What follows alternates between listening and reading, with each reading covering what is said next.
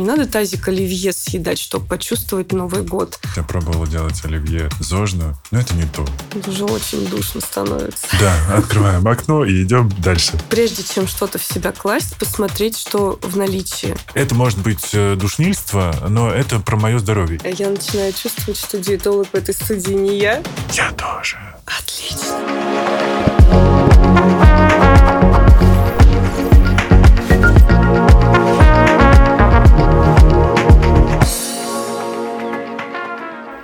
Привет. Новогодний выпуск подкаста «Накопились токсины» с вами.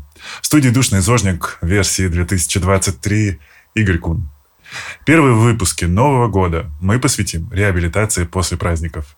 Сегодня у меня в гостях врач-диетолог Мария Герасимова. Да, я врач-диетолог, но первая моя специальность, mm-hmm. самая такая любимая, которой я много лет шла, это детская эндокринология. Я проработала детским эндокринологом 6 или 7 лет mm-hmm. и поняла, что мне нужно дополнительное образование именно в сфере питания, потому что на приеме а, ну, в обычной поликлинике, скажем так, не в каком-нибудь научном центре, у детского эндокринолога основная часть жалоб такая подавляющая, связана с вопросами ожирения детского.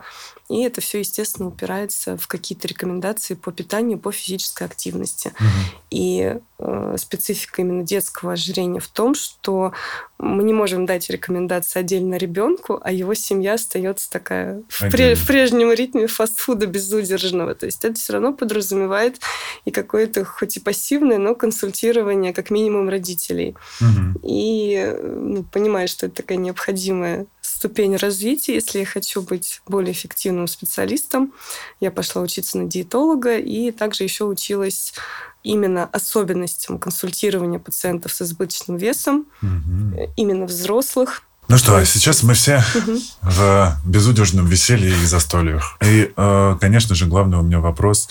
Что в, у вас в тарелке во время праздников? У меня лично? Да. Конечно же, люди всегда смотрят, что там врачи сами к себе применяют. А у меня в тарелке э, абсолютно привычные любому россиянину вещи. Это салат оливье, естественно, с майонезом и с докторской колбасой. Я mm-hmm. просто не перевариваю другие вариации оливье, там какой-нибудь с курицей, с говядиной, с языком. Я а, тоже. Отлично. У нас уже двое. Объясню почему. Потому что именно это сочетание у меня ассоциируется с праздником и дает ну, определенное эмоциональное настроение. Поэтому что еще? Селедку под шубой, которую это делает вообще... моя мама. Да, да. Это топчик. Холодец. да простят меня все сидящие на диете. Именно тоже, как делает моя мама. Никто так не делает в плане консистенции, размера кусочков мяса, толщины вот этой вот жижечки. Жидкости. Да, mm-hmm. да, да. А что еще? Ну, вот это, наверное, такие три основных прям блюда, которые вот их готовит мама, и именно они дают ощущение Нового года, вот такого mm-hmm. вот детского, радостного.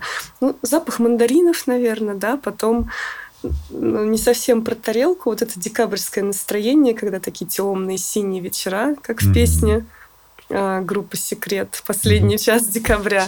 И сейчас добьюсь их окончательно. А, тоже «Мамин торт», который готовится без выпечки. А, коржи состоят из э, ванильного зефира... А, нет, из зефира крем-брюле «Шармель». Ага. А прослойка – это вареная сгущенка со сливочным маслом взбитая. То есть это все слоями укладывается, посыпается сверху а, тертым юбилейным печенью, да, и грецкими орехами, и после там ночи в холодильнике это просто вот пища богов. О-о-о. Вот такой мой Новый год. Кайф. Если ну, мы дома, скажем так, в России. Это кайф. Не на отдыхе. Про праздничное настроение абсолютно соглашусь. Я пробовала делать оливье зожно. Но это не то. Жаль, что подкаст не передает выражение лица, с которым я Это был фейспалм. Абсолютно, ну, да. А, когда со мной случилось э, помешательство на том, что все должно быть правильно зожно, и никакая еда не должна быть нутритивно пустой, и все должно быть э, полезненько, я прям заморочился.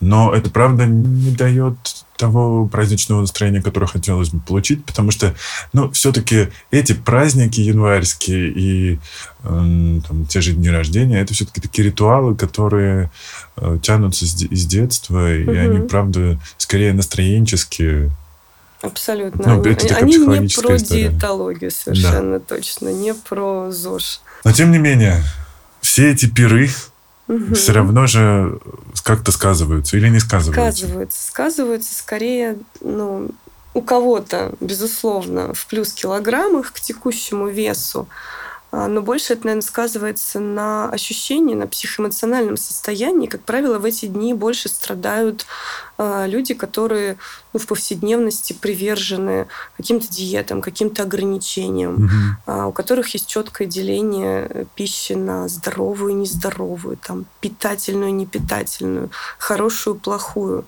И, конечно, получается, что концентрация вот этой плохой еды, она зашкаливает, а ее доступность делает ее еще более такой, ну, невозможно этому соблазну противостоять, когда ты весь год, условно говоря, себя ограничивал, mm-hmm. или как вот классическая эта история, похудею к Новому году, да, там сколько, 10 килограмм за месяц. Живешь на, на, воде, калориях. На воде, да, на какой-нибудь, или на питьевой диете, на соках. И тут вот это все. То есть ночь. мы даже не будем подним, ну, поднимать, наверное, тему, что можно просто себе проблемы желудочно-кишечным трактом заработать. Я, кстати, как-то попал угу. зимой в травмпункт, э, и мне сказали, что зимой очень много, ну, конечно, тех летунов, угу. как сейчас называют, угу. это тех, кто на самокатах.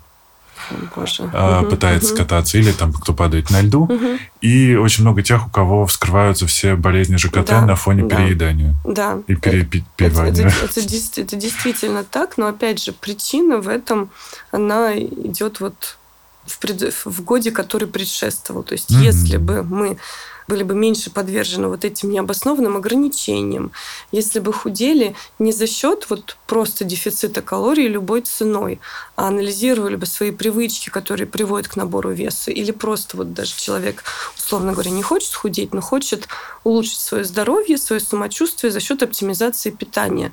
То есть тут не идти по принципу отказываюсь там от всего жирного, жареного, а сначала просто посмотреть, а что в моем питании сейчас. Угу. И это в итоге более в долгосрочной перспективе щадяще для психики, и это более в итоге результативно, потому что мы выходим на какое-то на такое в равновесное состояние, в гармоничное состояние, когда ты не боишься еды, ты четко понимаешь, почему ты выбираешь что или это, и когда вот сталкиваешься с какой-то, да, там вкусностью, особенно эмоционально подпитанной для тебя, она уже ну, может вот этот свой эффект эмоциональный создать, допустим, более меньшим размером. То есть там не надо тазик оливье съедать, чтобы почувствовать Новый год. Достаточно пары ложек, потому что весь год ты, в принципе, питался классно и вкусно, не балансировал на грани. Там, я святой зожник, я там павший грешник фастфудный, например. Вот, то есть это же тоже сразу закладывает такой фон. И, соответственно, после, как там заканчивается Новый год, начинается понедельник, кто-то там посчитал свои лишние килограммы, лишние сантиметры в талии, и начинается вот эта опять история да, на 500 калорий. То есть жизнь человека, его пищевое поведение напоминает маятник, который mm-hmm. из э, экстремального минуса в экстремальный плюс колеблется. Только сейчас подумал, может быть, э, придумать этому термин – биполярное поедание. Это термин, да, есть не биполярное поедание, черно-белое мышление. Угу, угу. То есть оно проявляется в вопросах пищевого поведения в том числе. Но мы э, можем говорить о том, что все-таки на праздник вот э, нужно себя ограничивать. Как раз-таки не съедать тазик оливье, а достаточно напиться и упасть в него лицом, и ты уже почувствовал праздник, и все хорошо, и не переел. Я не могу, опять же, сказать, что надо себя ограничивать, потому что для каждого это ну, разное значение имеет. Угу. И опять же, от того, что кто-то проведет Новый год так, как он привык, глобальной катастрофы не случится. Вот, и получается, что уже основная масса съедена, и вот сейчас на самом деле самое время подумать, если в состоянии думать о том, а что, чего больше всего хотелось вот с этого стола новогоднего. То есть попытаться проанализировать свои предпочтения – и сделать ну, какие-то выводы на следующий год, что, например, вот я люблю, когда на столе много яркого, к примеру, или когда на столе есть выбор, я могу выбирать, кто мешает это организовать себе в повседневной жизни. Угу. Или, например, я люблю вареную колбасу. ну почему бы ее не есть там, да, раз в одну-две недели от этого небо не рухнет на Абсолютно. землю. Или я никогда не ем майонез, а тут вот в эти салаты просто кладутся, не знаю, ведра майонеза. То есть что в майонезе такого страшного, что его, от него отказываются. Я всегда своим пациентам говорю, жирность майонеза 67, Мгм, а жирность оливкового масла 99. У вас как бы сходится вот это? Нет, не сходится. Тут другой момент. Когда меня просят типа, подсказать Игорь, ну, это регулярная история, потому что у меня в Нельзяграме все про еду, в Телеграме все про еду. А, все бесконечно задают вопрос. Честно скажу, я считаю калории, у меня есть приложение, мне так очень комфортно. А, во-первых, потому что у меня была цель набрать, потому что я очень сильно похудел после операции, у меня за неделю ушло минус 10 килограммов. Вот. И, а я, поскольку я вытянутый, мне в целом очень сложно набрать, я не хочу быть тощим. Я мгм, профессиональный мгм. дрищ, но все-таки хотелось бы чуть пошире плечи иметь хотя бы. Вот. И я всегда говорю, ребят, очень классный лайфхак. Вот вы льете в салат масло подсолнечное, а попробуйте лить его через ложку. Абсолютно согласна, да. Потому что то, сколько вы нальете на глаз, всегда больше, чем Да. вам нужно. Это то же самое с жаркой. Мгм. Либо кисточка, либо пшикалка. Мгм. Да, но это на самом деле такой вот э, уже шаг, когда я с пациентами работаю в похудении, это не в самом начале, как правило, потому что есть другие, более имеющие вклад по калорийности привычки, Мгм. чем вот это там, условно говоря, одна-две ложки масла. Это такой уже идет полировка граней бриллианта, скажем так. Как Ну, говорят в конце застолья, лакернуть десертом. Лакернуть, да, да, потому что не у всех есть такая привычка, и в целом люди банально переедают в каждый прием еды, Мгм. отвлекаясь на гаджеты, торопясь куда-то, а, кушая на бегу не за кухонным столом, а, например, возле холодильника или в машине. И получается, что калории поглощаются, но а, за счет того, что время пищи не уделяется, мы не получаем вот этой психоэмоциональной стороны насыщения. То есть мы Мгм. как будто эту еду не замечаем. Абсолютно верно, да. И вот, вот это дает гораздо больший вклад на самом деле, чем ложки масла, хотя я ну, абсолютно согласна с ложками масла. Это еще хорошая привычка, а, когда мы начинаем вот стараться питаться дома и следить за количеством жиров, сахара, соли. И, допустим, человек, который питается готовой едой Мгм. какими-то доставками. То есть готовая еда это всегда более жирная, а, более соленая, более сладкая, для того, чтобы это было вкуснее, потому что она же Конечно. не прямо вот здесь приготовлена. И вот как раз здесь э, нужно замечать учиться вот эту разницу и стараться все-таки больше самим готовить, чем покупать что-то готовое, особенно, не знаю, какую-нибудь картошку берешь, и с нее так масло Льется, да. стекает, да, то есть это... это такие правила для душных зожников, потому что Нет, все-таки это- готовить дома нет, не нет, каждый нет, это может. рекомендация вполне такая официальная. Ладно, даже. Тут, Сейчас тут- мы- тут вопрос, что надо как-то все-таки балансировать. Ведь готовая еда, она же тоже разная бывает по качеству. И попробовав какое-то блюдо и поняв, что мне вот это жирно, можно дальше пробовать что-то другое, потому что выбор огромный. Согласен, да. И тут вот уже надо действительно балансировать между возможностями и реальностью. Мне очень многие, вот и в принципе нам, я думаю, очень многие возразят, скажут, весь набор мифов здесь просто на нас вылет. Мгм. Питаться правильно это дорого. Мгм. Питаться правильно и готовить самому это очень много времени нужно. Мгм.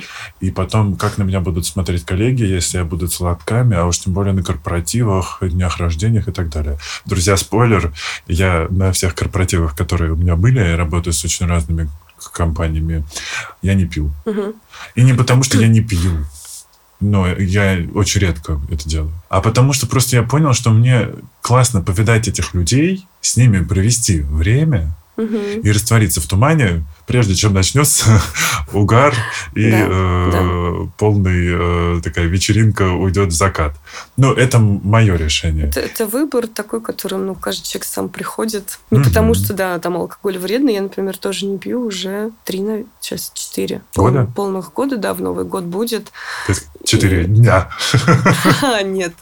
А, Четыре года, и я вообще не ощущаю потребности. То есть я не понимаю, зачем я это раньше делала. Ну, да, вроде бы вкус не всегда нравился, да, то есть зачем? Потому что все так делают. Я пережил уже тоже несколько свадеб, корпоративов без алкоголя, и абсолютно ничего не меняется абсолютно. на самом деле. Наоборот, даже становится интереснее наблюдать да, да, за другими. Как, как меняется у людей да, по, да, по степени да. повышения градуса. Это точно. Я единственное, что я очень люблю фудпэринг с вином или с алкоголем. Я очень люблю готовить. Э, это когда ты подбираешь е- э, или готовишь еду под алкоголь, или подбираешь mm, алкоголь mm-hmm, под еду. Ну, это я... что-то уже на грани искусства, да, Да, досуга. я замороченный. Угу. Ну, у нас подкаст для душнил, на этом моменте сейчас все выключат. Нет, это классно, это классно. Вот, и из-за этого я, э, у меня была очень такая крепкая связка, что вот я готовлю себе, допустим, в пятницу ужин мощный, серьезный, там, угу. со сложными соусами и так далее. Я уже знаю, что, допустим, я подобрал под это какой-нибудь рислинг или гюртстраминер, мне будет вкусно. А, там будут такие нотки такие, такие танины. Угу, угу. И, конечно, это меня очень долго держало. Но ага. потом я просто начал э, по-другому устраивать себе разнообразие. И что касается зожной еды, ну, какой-то... Я не очень люблю говорить слово «правильное», а скорее просто, типа, ну, еда, которая меня устраивает с точки зрения ее наполнения там нутри, э, нутриентами. Более функциональная, скажем да. так. И да. она, я знаю, что это не впустую там идет, а любая еда идет в плюс в смысле калорий. Угу, а угу. это хотя бы мне как-то поможет там с точки зрения витаминов, там, микроэлементов угу, и так далее. Угу. И я м, понимаю, что, да, она может быть более пресный, поэтому я экспериментирую здесь уже с соусами, специями, чтобы это просто было угу. вкуснее. Там, не знаю, а, обжарить э, баклажаны с тофу, а потом подать их с тхиной и, и соевым это соусом. Прекрасно. При этом, да, там обжариваешь их с чесночком, и это такой аромат и вкус. Понятно, что вот, это не да, ужин для поцелуев, да, да, но тем не менее. Ну, если двое едят, почему нет? Вот, вот эта вот связка, которая началась с момента, как ты начал рассказывать про подбор еды под алкоголь, то есть mm-hmm. это же определенные какие-то такие ритуальные действия, mm-hmm. это планирование, это предвкушение еды, то есть это такой, ну, а, образец, может быть, немного гипертрофированный, так называемого пищедобывательного поведения. Я бы сказал, что здесь уже даже признаки да, бытового алкоголизма присутствуют. Ну, ну, может быть, но это хороший пример именно показать, что если бы мы хотя бы вот на 2-3% более внимательно подходили к своим приемам пищи, планируя исходя там из своих желаний, возможностей, опытов, каких-то вкусовых сочетаний, mm-hmm. и также бы вот, ну, неспешно ей бы наслаждались, мы получали бы чувство сытости от более меньшей порции. И это было бы хорошей профилактикой переедания. Mm-hmm. То есть вот когда все быстро-быстро салаты построгали, опять возвращаемся да, к Новому году немножко, а потом весь день ты ходишь голодный, а в 12 ночи сел и, и понеслась. То есть о каком вообще наслаждении, получении эмоций здесь может идти речь. Угу. Э, играть в саранчу за столом, я это называю. Но на самом угу. деле у меня просто черный пояс по осознанности, поэтому здесь немножко сложно э, на мне э, примеры какие-то подавать, угу. но... Вот а... как раз-таки людям нужны такие примеры, чтобы что-то брать себе в использование, поэтому приведи что-нибудь. Ну, на самом деле, если говорить про праздники, я не, не даю себе а, у меня нет такого, что типа я себе что-то разрешаю или не разрешаю. Угу. Вот этого у меня уже тоже давно нет. Я себе нет запретительного какого запретов, короче. А что я делаю? Я просто, ну, условно, я вот не ем в обычной жизни сахар. Не добавляю его в напитки. Угу. Я избегаю добав, добавленный сахар. Я смотрю в составе, типа, если у меня в колбасе, в сыре, я не знаю, в соусе, в десерте, где есть там еще, ну, в, в соленьях, да, есть сахар, в зеленом горошке. Но угу. я не буду его покупать, ну, потому что есть уже продукт без сахара. Горошек зеленый появился без сахара. Да, да, да. да, Просто давно, в принципе, не покупала его. Он угу. есть, точно так же есть вот пока одна или две фирмы, я видел, которые делают все консервы без сахара. Угу. Потрясающе просто. Я покупаю у них нут, фасоль, угу. горошек, все, что хочешь. Здорово. Вот. И точно так же с растительным молоком. Я давно не пью обычное, а, просто потому что однажды оторванулся, и это было, наверное, лет 7 назад. Угу. Вот. Фермерским молоком поди. Нет, рванулся в кофейне, просто выпил mm. обычный капучино угу. какой-то, мне угу. было плохо несколько дней. Вот. И в растительном молоке тоже очень много добавленного сахара. Да, да. Поэтому я обычно спрашиваю, я знаю уже, в каких марках его нет, я спрашиваю, говорю, нет, тогда мне черный кофе. Или если его марка, которую я пью, я говорю, да, окей. Это может быть э, душнильство, но угу. это про мое здоровье. И точно так же я поступаю, в принципе, на всех застольях угу. и праздниках. Нет такого, что если я запретил это, мне уже невкусно. Вот в чем прикол. Вот, да. Это, угу. возможно, там очистятся рецепторы, очистится природа, что там еще Не, ну, очистится. Ну, просто привычка к меньшему, как это, уровню сладости. Ну, вот к интенсивности вкуса даже, да, наверное. Да, потому да, что да. я привык, что действительно, когда ты переходишь на такое питание, которое не посыпано сахаром и солью угу, с угу. бесконечности, то у этого менее интенсивный вкус. А поскольку я дружу с шеф-поварами, угу. я вижу, как они готовят, и очень многому у них учился. Угу, я знаю, угу. что ты, чтобы было вкусно, нужно воздействовать на все рецепторы. Абсолютно. Должно да, быть сладко, да, горько, да, кисло да. и солено. Угу конечно же, там будет сахар. И опять-таки, я не запрещаю себе есть в ресторанах. Я знаю, что там, скорее угу, всего, будет сахар. Угу. Я не, не схожу от этого с ума. Мы же можем сладость не только из добавленного сахара получить столовой. Угу. Это же может быть что-то фруктовое, какие-то угу. ягоды. В принципе, если совсем уж принципиально, но тут уже, правда, личный выбор и вопрос комфорта. И не приводит ли вот эта позиция, я не буду есть вообще добавленный сахар, каким-то социальным ограничением. То есть здесь надо угу. четко фиксировать момент, когда твои предпочтения в еде становятся между тобой и твоим досугом, между тобой и твоим общением, между тобой там и твоей возможностью находиться ну, вообще в обществе. Ну да, То да. есть да. это вот такая грань между своей нормой, своим комфортом и уже, в общем-то, расстройством. Да, есть же это... Угу. Расстройство пищевого поведения, да, да. да, который как раз... Ну, РПП у меня, да, с детства. Был выпуск у нас про пассивную агрессию, да, я рассказывал, как у меня появился РПП. Собственно, mm возвращаемся к корпоративам. Вот я от себя могу сказать такой совет. Ребят, правда, если вы не будете пить или выпьете один бокал, ровным счетом ничего не изменится, потому что, уверяю вас, лучше чувствовать на следующий день себя отлично. У меня не бывает похмелья, но, тем не менее, лучше все равно себя чувствовать хорошо, потому что алкоголь выбивает глубокую фазу сна, чем чувствовать себя очень плохо, угу. Это точно. Пошучу, наверное, слушатели достаточно уже в возрасте 30 или за, ну да, 30 чтобы сказать, что мы уже слишком старые для таких регулярных о, да. А иногда уже можно сделать покороче. Да. А, плюс ко всему про переедание. Вот все встретились, пока собрались туда-сюда, закусочки уже ты накидался с сыром. Сыр угу, очень калорийная угу, штука. Угу. А с алкоголем это ты прям вау, комбинацию все, сделал.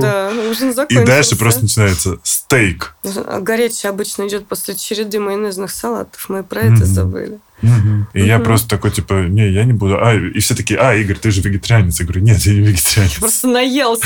Просто я уже знаю точно, что я вот накидался сыром, а, я оливочку поел, потому что ферментированный продукт такой, типа, оп, зожненько.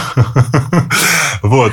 И все, и такой сижу, водичку пью. Ну, потом узнал, что есть кола зеро, такой, о, пожалуй, вот мой э, алкоголь на вечер, условно. Вот. Потому что я знаю, что я там бомбану холестерина в 12 часов ночи этим стейком. Он будет долго во мне перевариваться. Ну, то есть мне будет плохо, я не буду спать, зачем Но мне это нужно? Это вот мое. Ты это чувствовать, вот это ощущение. Или это вот какая-то информация, на которую ты опираешься, но при этом физически это не подкрепляется. Да, не, у меня уже опыт есть. Я, думаете, я за всю свою жизнь на 33 года не переедал? Ох! Нет, но можно же, опять было? же, можно стейк, но, допустим, несколько кусочков, а не целый стейк. Да, вот это правда. Здесь на самом деле такая немножечко обратная сторона негативная подсчета калорий, что это дает четкое понимание, такую как будто бы да, уверенность, что э, я не переем, но в то же время это отключает сознание от э, вот, физического ощущения насыщения. Угу. И как раз-таки, да, вот про сыр, про оливки зашел разговор. Это достаточно такие небольшие по объему приемы пищи, но при этом они очень калорийные. Mm-hmm. Если они еще достаточно быстро съедаются, насытиться ими сложно, хотя калории мы уже съели. Mm-hmm. И здесь вот тоже такой момент. Э, Наверное, поход на корпоративы и новогодние застолья, опять же, к ним подготовка должна начинаться, ну, как минимум за день до. Что... Полисорб? Нет, нет. Обычное размеренное питание. А. То есть, если у нас корпоратив на вечер, не нужно целый день ходить голодным. Угу. Ну, сколько корпоративов? Шесть начинаются. Ну, шесть, семь, восемь. Да, шесть, семь, восемь. То есть, логично, что и завтрак, и какой-то легкий обед, условно говоря, влезет Вполне. Конечно. И, и главное, что не то, что влезет, они нужны. Мгм. Потому что если человек придет, ничего не евший или выпив там один кофе с круассаном, и придет на этот корпоратив, выпьет там стака... шампан стаканского, и все, и понесется. То есть это накопившаяся за год усталость и голод, который был и в этот день, и, возможно, до, если Мгм. опять были какие-то эпизоды похудения.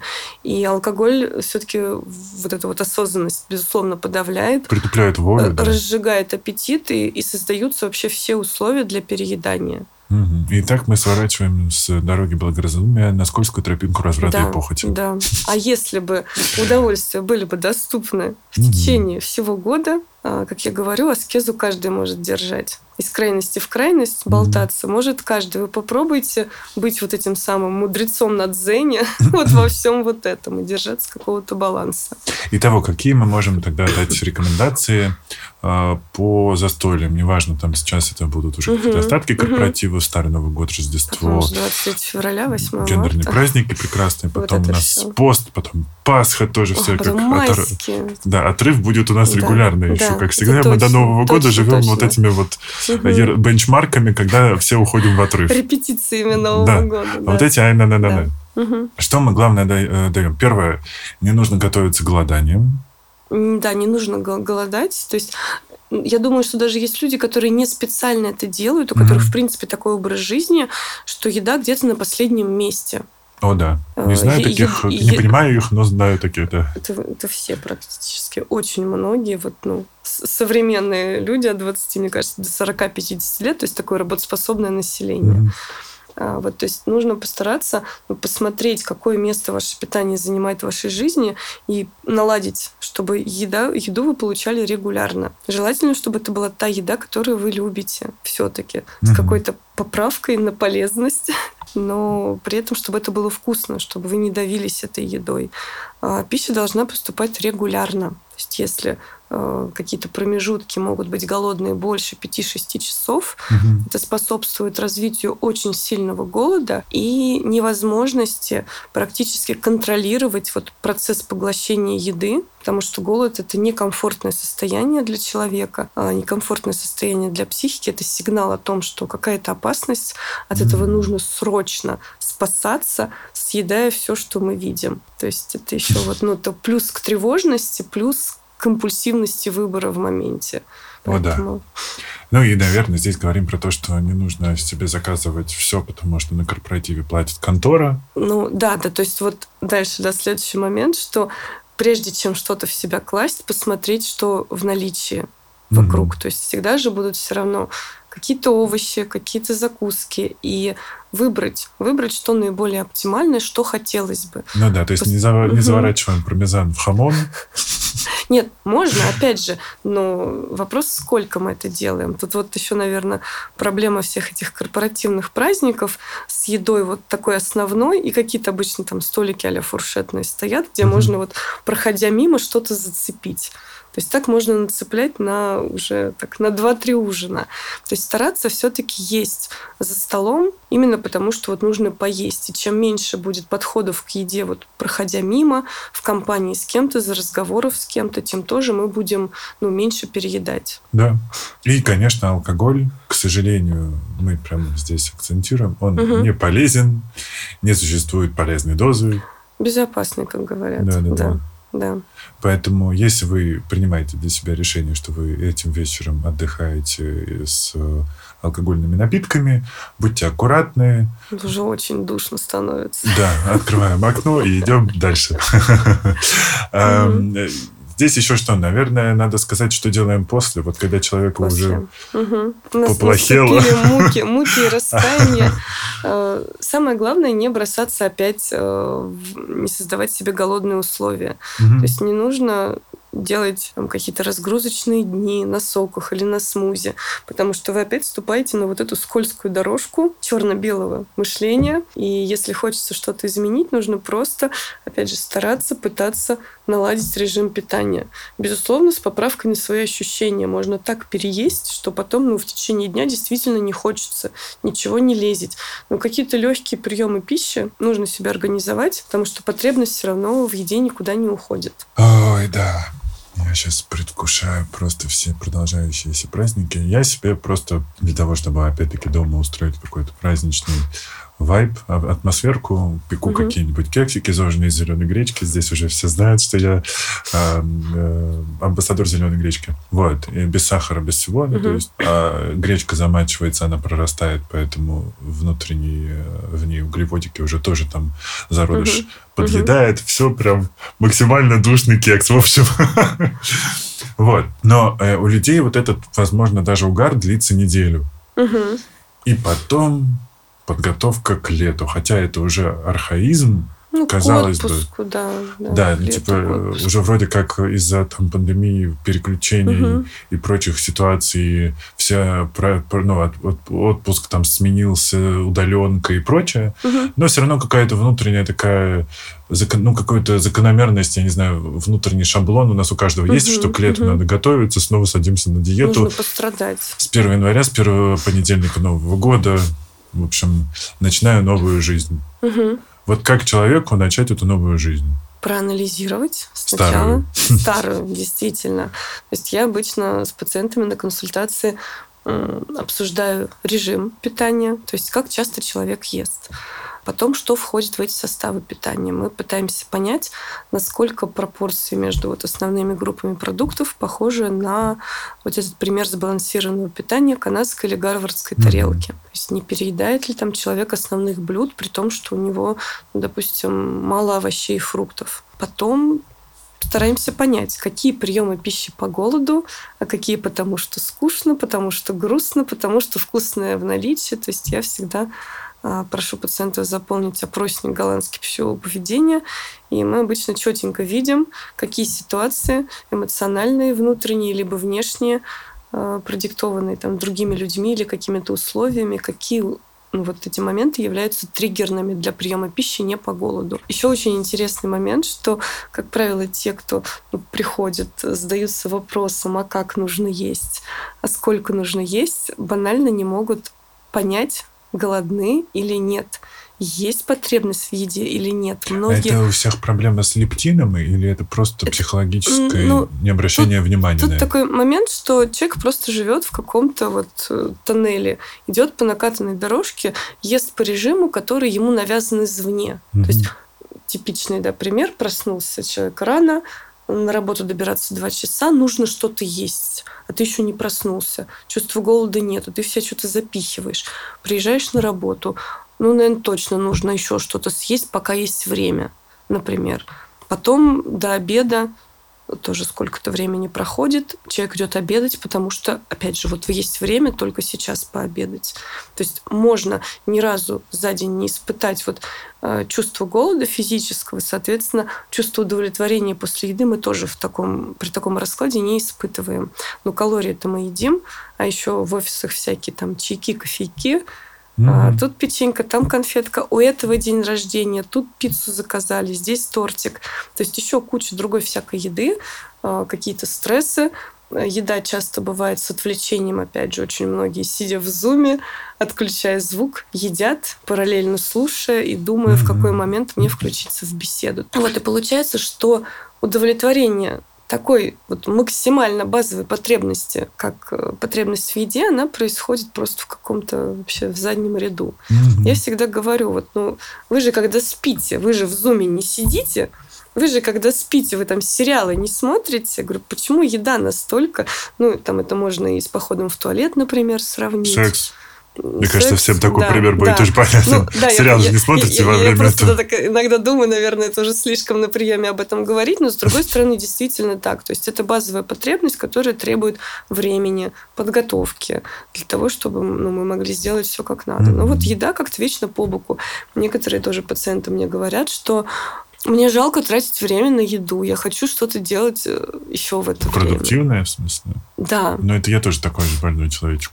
Ну, вот, вот. И тут, когда мы начинаем рассматривать э, процесс еды как не просто что-то, что надо делать, а именно, что это забота о себе, mm-hmm. это вклад в себя, то я думаю, здесь тогда проще принимать то, что этому нужно уделять время. Абсолютно. Рашид, прости, mm-hmm. я все время привожу тебя в пример. человек, который э, поднабрал, очень хочет играть в футбол, и у него как раз настолько плотный график, мой приятель по спорту, угу. и он как-то у меня спросил, типа, блин, я вообще не понимаю, что сделать.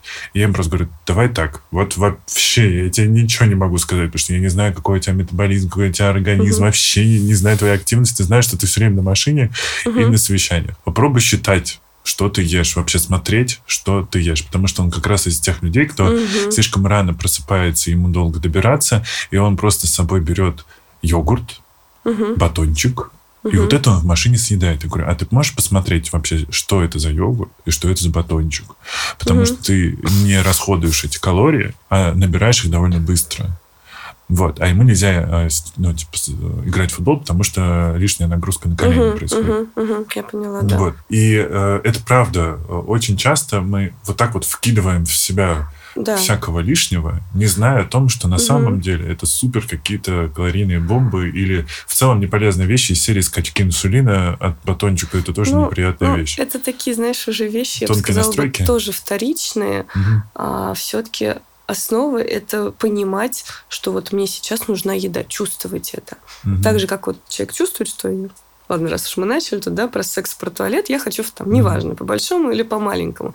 Это же э, ощущение не обрушивается внезапно. Как правило, мы можем отследить интенсивность нарастания давления там в мочевом пузыре. То есть это не так, что все меня разрывает. Ну, наверное, бывают такие ситуации, но, в общем-то, и в целом люди это чувствуют и могут понимать, что так, у меня там еще 15 минут, а потом надо срочно искать Макдональдс, например.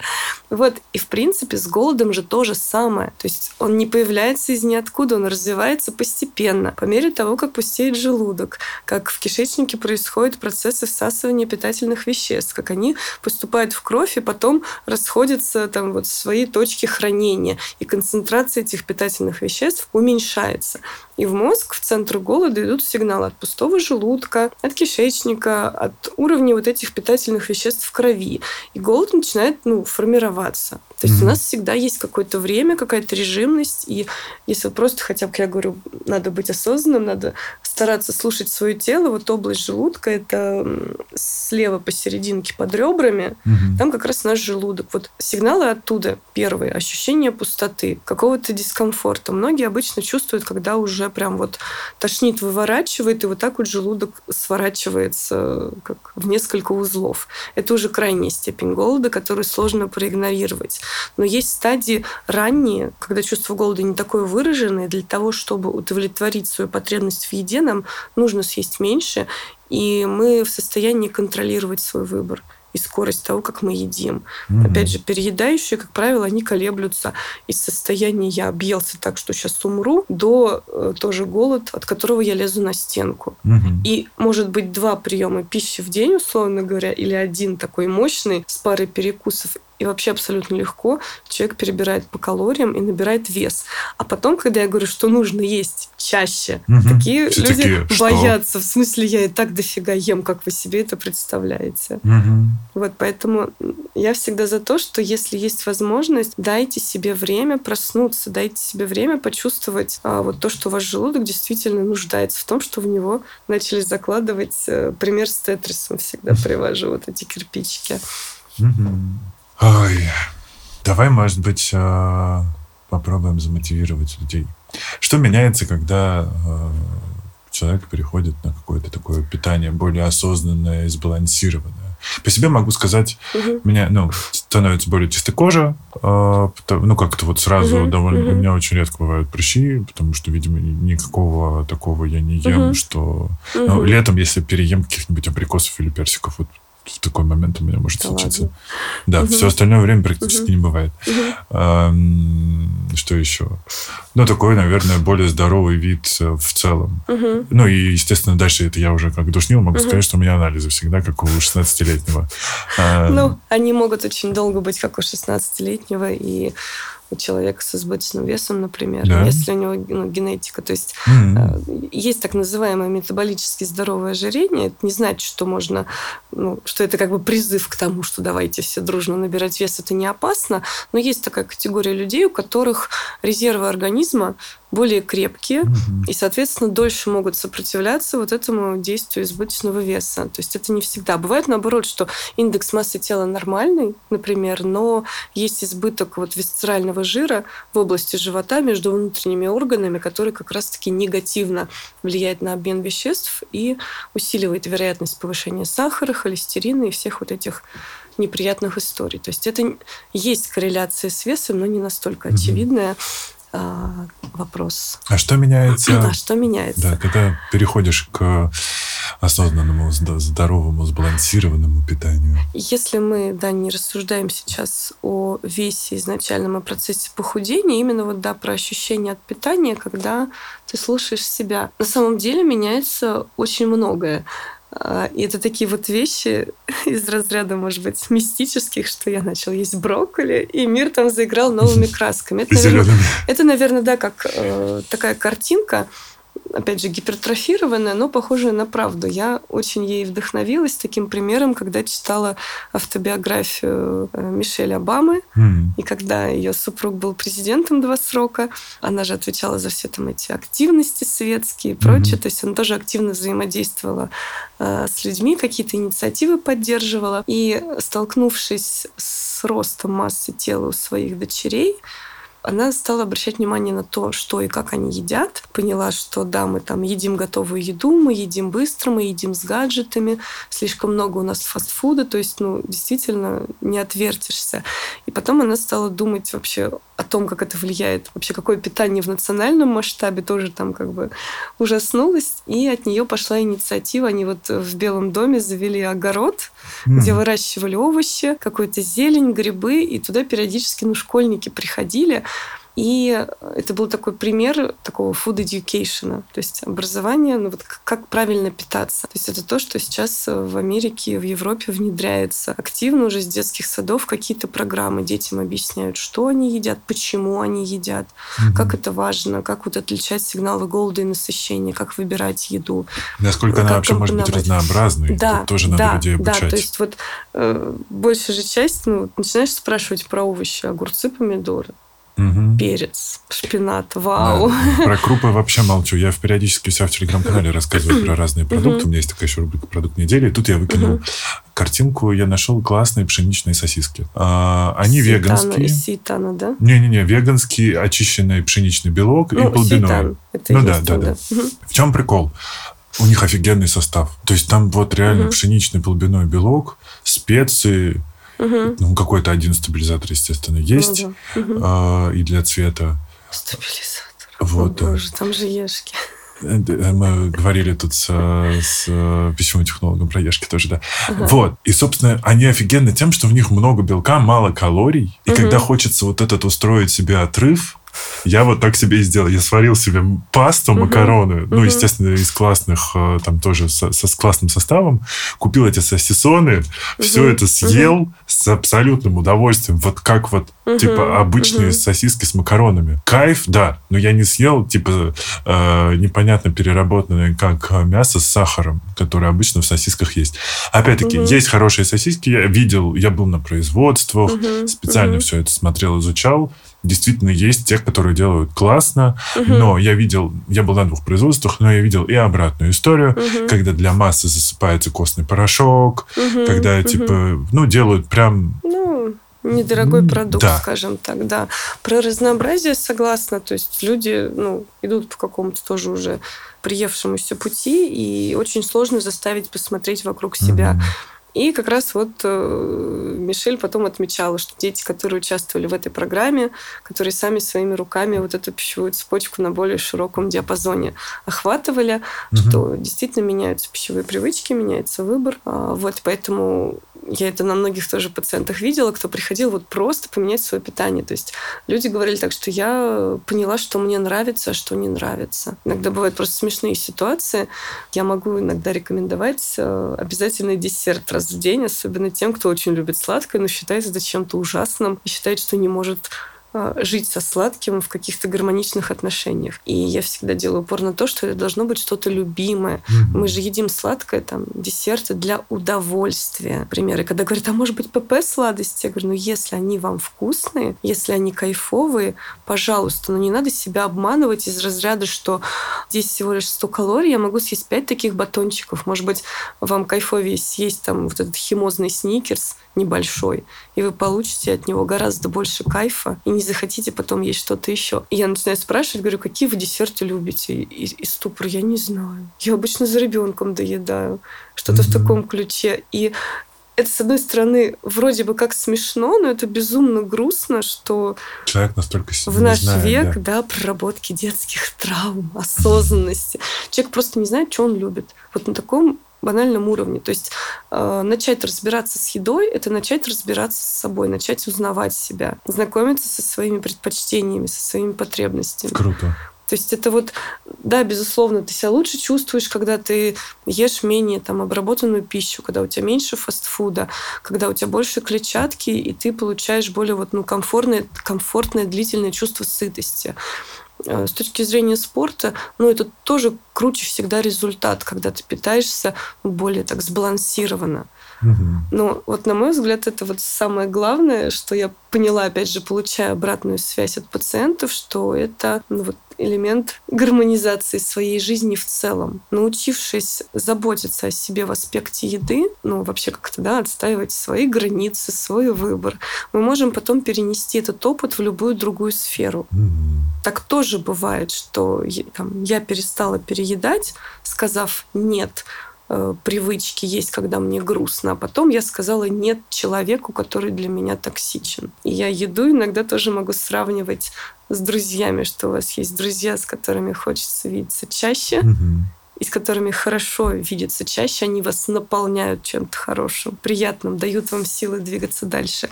Есть люди, общение с которыми ничего не дает, либо те, которые у вас забирают. Вот еда то же самое, оно не плохое и не хорошее. Любое взаимодействие — это опыт если делать из него выводы. И понятно, что мы никогда не создадим вокруг себя идеальное окружение. Угу. То же самое с едой. Но в этом, наверное, просто нет смысла, потому что э, степень прикладываемых усилий не будет э, стоить вот этого результата все-таки в итоге. Вот поэтому. Это классно. То так. есть главное это правда, вы начинаете узнавать себя, а, меняете привычки, меняются ритуалы. То есть, угу. если вам нравится с утра э, классно завтракать. Я просто без завтрака не вообще спеша, жить не могу. Не спеша, не торопясь, да. по голоду, с кайфом. И я думаю, что на самом деле, чем больше людей будет так пытаться анализировать, э, наш мир, наше общество будет меняться. Больше угу. людей захотят а, работать меньше, либо более эффективно работать в более комфортном режиме, иметь возможность вот так вот утречком не спеша поесть, там, не знаю, выпить кофе или чай, почувствовать, как вот ты реально просыпаешься. То есть уходить от вот этой бесконечной гонки за успехом, за результатом, а жить именно в моменте. Угу. Я на самом деле еще здесь добавлю в э, оправдание того, что можно питаться дома самостоятельно. Во-первых, замедляешься, правда. Ты начинаешь понимать вообще, что ты сыпешь, кладешь себе в тарелку. Угу. Впервые начинаешь замечать, что, оказывается, овсянка различается. Да. Что есть та, которая быстрая, угу. а есть та, которая долгая, и она угу. вкуснее. Угу. А, а еще можно ее просто замочить на ночь, и тогда утром ее просто условно там прогреть в ковшике, и не нужно варить 20 минут, а угу. точно так же 5, но она уже, угу. но она угу. все равно лучше, чем та, которая пятиминуточка. Ну, тут очень... Ну, условно, да. Такой, да. Это, да, опять это, душный, тут, душный тут, чат открывается. Да, да, открылся душный портал. Вот. Э, ну, или там вместо кускуса попробовать кино, в котором больше угу. белка, и он более полезный, если мы говорим про там то, что это все остальное продукты пшеницы просто переработанные. Угу. Вот. Или там, перестать покупать колбасу каждый день дешевую, а может быть купить раз в две недели нормальную. Ну, либо запечь самому кусок мяса, к примеру, попробовать. Да, да, да. да здесь вот очень важный тоже момент, что требуется определенное время, чтобы попробовать что-то разное, сделать для себя какие-то выводы, э, столкнуться, возможно, с каким-то опытом который ты не возьмешь с собой. Mm-hmm. Это многих пугает, и многие так не хотят. Вот вы мне напишите, что есть, а я буду. Вот вы мне скажите, что не есть, а я буду. И это правда должен быть, я вот поняла, что э, пациент, клиент должен быть уже на определенном уровне отношения к себе, осознанности, и запрос тоже должен быть, что не так, что хочу похудеть, и мне не важно, что после будет. Похудеть я вас смогу, называется быстро, мягко говоря. Но вопрос, что будет дальше какой ценой. Вот здесь тоже, кстати, важен коммуникационный момент в таком общении.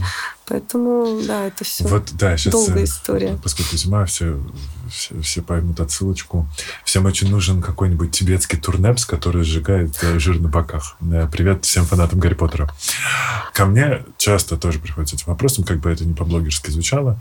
Такие, что съесть, чтобы похудеть, на какую диету сесть? Куда сейчас смотрит диетология, угу. про что сейчас говорят угу. в сообществе? Угу. Ну, там, уже вроде наконец-то все поняли, что интервальное голодание тоже не для всех. Да, что да. кето-диета тоже не для всех. Что... что хватит уже издеваться над собой, называется. Последние, да, такие вот ну, рекомендации, которые выходили по схеме тарелки, это были канадские в 2019 mm-hmm. году. И там впервые всю такую да, историю диетологию было акцент не на то, что есть, а на то, как есть. То есть там, безусловно, присутствует вот эта пропорция, что половину нашего э, суточного рациона хорошо бы, чтобы составляли овощи, фрукты, зелень, как можно более разнообразные в зависимости там, от сезонности, вкусов и возможностей, что четверть тарелки мы наполняем сложными углеводами, и хорошо, если как можно чаще встречаются цельнозерновые, в которых больше клетчатки, и про белок там тоже, когда ко мне приходят вегетарианцы, ой, ну, наверное, вы меня сейчас мясо есть заставите. Я все показываю эту тарелку, где мясо занимает там, mm-hmm. дай бог, одну восьмую от общей вообще белковой группы, потому что есть еще куча растительного белка, который рекомендуется, ну, вот в идеале раз в день употреблять. Это помогает снижать жирность рациона, калорийность, да, и, уменьш... и увеличивать в итоге количество клетчатки. Но самое важное, что там подчеркивается, что нужно стараться есть по потребности, по физической, без гаджетов, стараться готовить еду самому, потому что это позволяет как раз-таки вот проконтролировать все вот от выбора продукта до степени обработки и добавления каких-то отдельных компонентов. Безусловно, там нет табу на готовую еду. Просто рекомендуется хотя бы начинать это делать.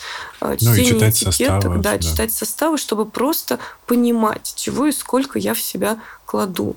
Современная диетология, она про это. Современная диетология также еще про комплексный подход, про вообще анализ пищевого поведения человека, про то, насколько эмоциональный фон влияет на выбор, есть или не есть, есть это или есть вот это. Это опять же вот к вопросу об опроснике.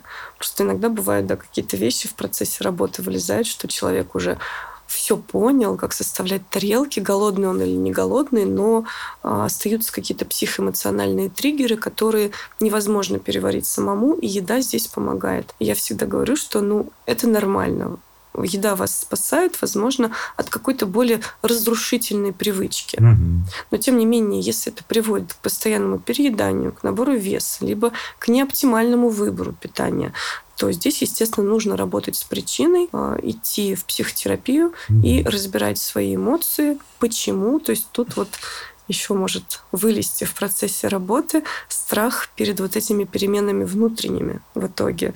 Это называется вторичные выгоды лишнего mm-hmm. веса или вторичные выгоды расстройства пищевого поведения, что человек уже столько лет жил там в привычном а, вот этом круге общения. Ну, вот эти, да, самые смешные примеры, что я похудею, на меня будет обращать внимание мужчина, а я не знаю, как завязывать отношения. Или там мой муж будет ревновать, и я не знаю, что с ним делать. То есть это вот, ну, достаточно часто встречается. Ого. И это тоже надо учитывать. Это вот к вопросу о том, что мы, да, начинаем есть брокколи, а где-то там на другой стороне маячит вообще другой образ жизни. В целом другая жизнь, другой подход. Круто. И если человеку не страшно это, да, это... друзья, смелость в охапку. Да, и, и за шпинатом. Да. Я просто хотела, да, наверное, еще вернуться, опять же, к новогодним застольям, вот к этим, да, попыткам делать какие-то ПП-вариации, ну, это так же, как многие спрашивают, а можно ли есть там сладости на финиковом сиропе? Они же более полезны или что-то да, там еще? Э, финиковый сироп, финики, бананчик. Топинамбур. Да, такие полезные сладости. Вот, потом начинаешь, да, приводить калорийность там какой-нибудь веганской картошки и обычной картошки. Оказывается, что обычная пирожная картошка менее калорийно. Еще и вкус детства подарят.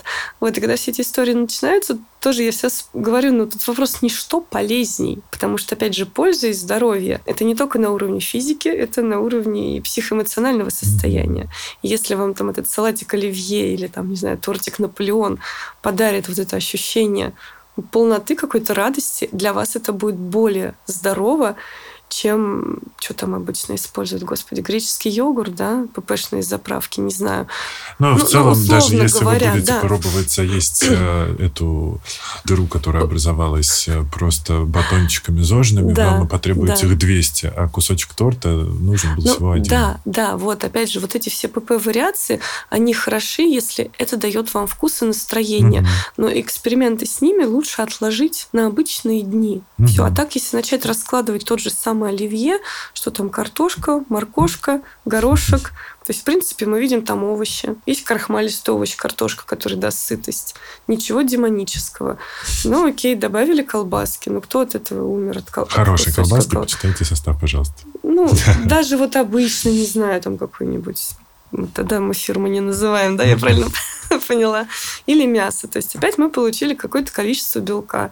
У нас идет заправка опять же, вы вольны положить да, майонеза да. меньше, чем обычно, тщательнее размешать и понять, что качество не пострадало, и майонез не забивает вот этот вкус овощей, там, условно говоря, колбасы или мяса. То есть многого не нужно, чтобы вот оздоровить стол. И, кстати, да, про новогодние праздники, почему еще многие сидят, едят и пьют, потому что другого досуга нету. Это актуально как для взрослых, так и детей. Если хотите, чтобы перееданий было меньше, нужно продумывать себе еще какой-то досуг. Не смотреть голубой огонек, а все-таки типа пойти погулять. Да, прогулки, там, не знаю, мастер-классы, какие-то настольные игры, что-то еще. Угу. То есть вот э, в терапии детского ожирения это одно из таких краеугольных направлений, а что у ребенка с досугом? Потому что это прямая корреляция между досугом за компьютером и гаджетами с потреблением избыточным калорий и набором веса. У взрослых то же самое. Я сейчас, конечно, удивляюсь про то, что... И с одной стороны удивляюсь, с другой стороны радуюсь про то, что все-таки на детей начали обращать внимание и угу. на то, как они питаются, и на то, как они выглядят. Потому что, а, конечно же, буллинг в школе часто становится угу, причиной. Угу. А ведь можно этого э, не допустить, проигнорировать, неважно. Все-таки здесь больше речь про здоровье. Про здоровье, про комфорт физический. То есть, угу. когда ребенку в 9 лет сложно наклониться, завязать шнурки, ему тяжело бегать на физкультуре, потому что там живот или увеличившаяся грудь мешают. То есть, это действительно тяжело и страшно в 9 лет. Ну, а из-за чего это происходит чаще всего? Что? А, детское ожирение. От переедания. 95% ожирения в целом происходит от того, что сходятся два фактора. Низкая активность и избыточное потребление калорий.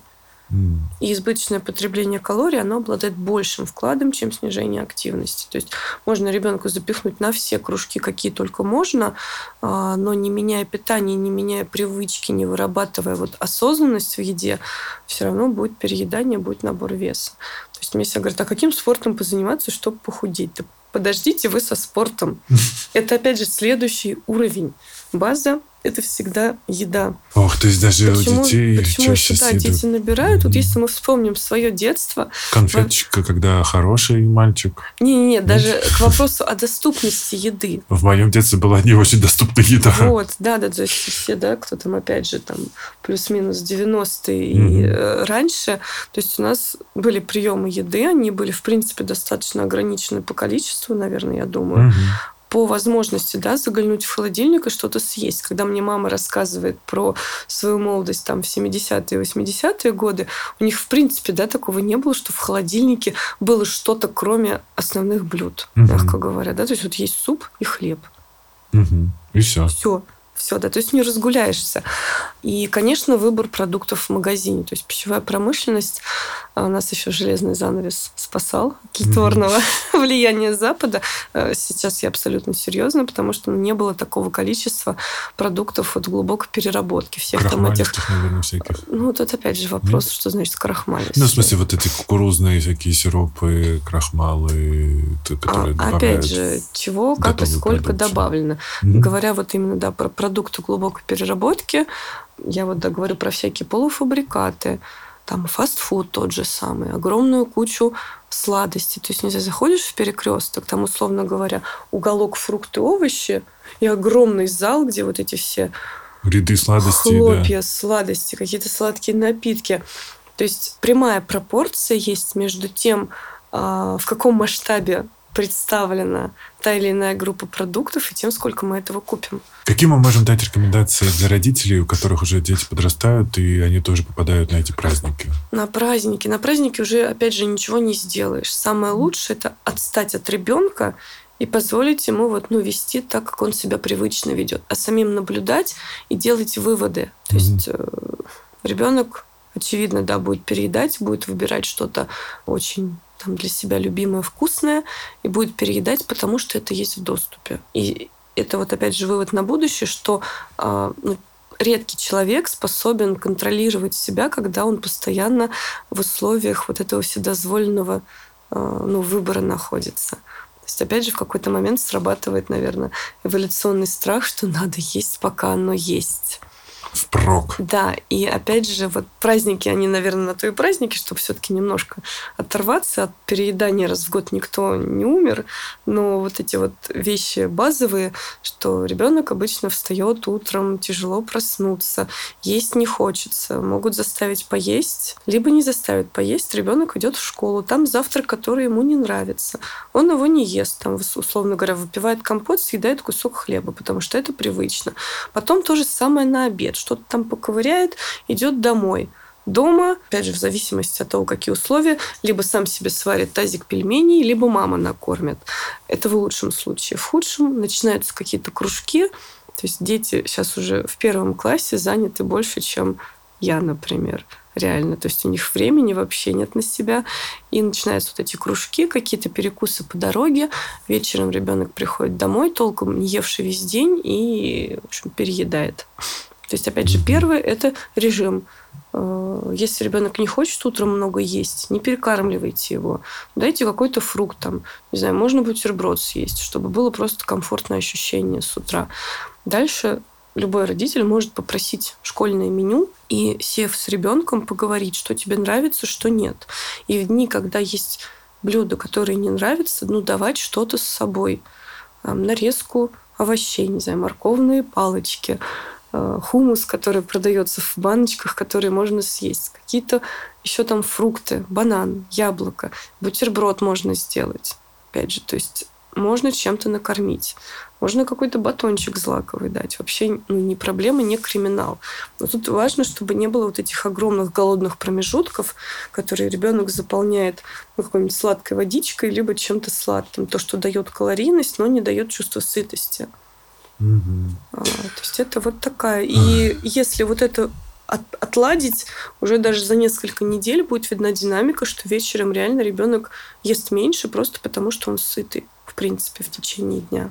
То есть это требует от родителя анализа ситуации, планирования, взаимодействия с ребенком, что тебе нравится, что не нравится, что бы ты съел. То есть это вот опять то, что требует много усилий. Получается главный вывод, что угу. все это применимо и к взрослым, да. и к детям. Да. Что да. вот нужно просто чуть больше Черт обращать побери, на это никакой внимание. волшебной таблетки. Что вы за люди? Да. А, метлы у нас нет, мы не волшебники. Все через труд. Но он не такой ужасный и тяжелый. И на самом деле, может быть, проще будет, если представить себе результат, и просто условный Чего какой-то. Ради вы это делаете, да. да. Потому что угу. это ваше здоровье, это вклад в ваше угу. будущее здоровье, угу. это вклад в будущее вашего здорового ребенка, у которого не будет проблем с лишним весом, с буллингом в школе, с там, спортом в итоге и так далее. Угу. Это все, вот меня тоже часто спрашивают, почему я не ем сахар, почему я так странно питаюсь. Я говорю, ребят, я не странно питаюсь, мне вкусно, я угу. делаю себе вкусную еду. И это мой вклад в мое будущее. Угу. Мне 33, я хочу в 43 выглядеть тоже хорошо, заниматься спортом и кайфовать, а не ходить сдавать анализы, потому что что-то болит или отваливается. Я уже насдавался анализов, угу. уже хорош. Угу. Вот. Поэтому вот, наверное, главный здесь посыл, правда, да. удовольствие от еды, обращать на нее внимание. А, даже вот здесь, наверное, такой пример еще финально приведу бургер в фастфуде – это правда классно и вкусно. Да. Но если вы сделаете его сами, не обязательно печь хлеб. Можно купить булочку, которую вы вот прочитали состав и знаете, что в ней. Вы можете купить классную котлету для бургера и сами ее запечь там а, в, на гриле. Положить туда свежих овощей, качественный кетчуп из томатной пасты, там, да, из томатов, или сделать самим соус какой-то. И это будет вкуснее, это будет приятнее. И э, удовольствие от того, что вы съели то, что вы сделали руками, вы уже получите больше. Угу. Я начинаю чувствовать, что диетолог в этой студии не я, потому что я даже могу сказать, любите бургер из мака, идите и съешьте, ради бога, успокойтесь, ничего не случится. Э, Но если хочется есть, да, стоп, дождем. Но если хочется на постоянный, вам нравится вот эта форма подачи, то, конечно, тогда нужно ну, готовить, да, опираясь на те принципы, которые ты привел. А, мне тоже хочется добавить а, еще такой тоже важный момент, что не нужно поменять все и сразу. Мгм. Условно говоря, вы выявили, да, пять основных косяков своего питания. Там, я не ем достаточно овощей, у меня много готовой еды, а, много сладких напитков, много там жидких калорий, капучино. Вот люди, которые пьют бесконечно эти капучино, Мгм. латте, а, там, не знаю, вот... в- Флэт, ой, мой любимый раф сливочный, который на сливках с Ага. сахарочком, ванильный раф. Там да, вообще. да, та- там э, в 500 миллилитрах или в 400 там может быть 600 калорий. Я такой, я ничего не ем. А, вот, условно говоря, у вас много таких, да, напитков, готовая еда, и вы едите с гаджетами. То есть, э, ведя дневник питания, вы можете увидеть, какая привычка встречается чаще и дает больший вклад в то, что у вас, ну, не самое оптимальное питание. И если ну, это более посильно, вам нужно сосредотачиваться сначала на ней. То есть не надо распыляться на все и сразу с понедельника. Обозначьте стадийность и идите вот ну, шаг за шагом. Это даст, во-первых, вам больше комфорта в процессе, будет меньше риск, что вам захочется в один прекрасный день сказать, да пошло оно все, я больше не могу. И это позволит в итоге получить более устойчивый результат в долгосрочной перспективе. То же самое с детьми. Абсолютно. То есть не надо сразу все менять. Хотя хочется. У многих такой зуд. Вот надо все изменить и сразу. Сила в маленьких шагах. Абсолютно согласна. Врач-диетолог Мария Герасимова. Сегодня была в студии «Накопились токсины». С вами был, как всегда, душный зожник Игорь Кун в этом 2023 году. Услышимся. thank you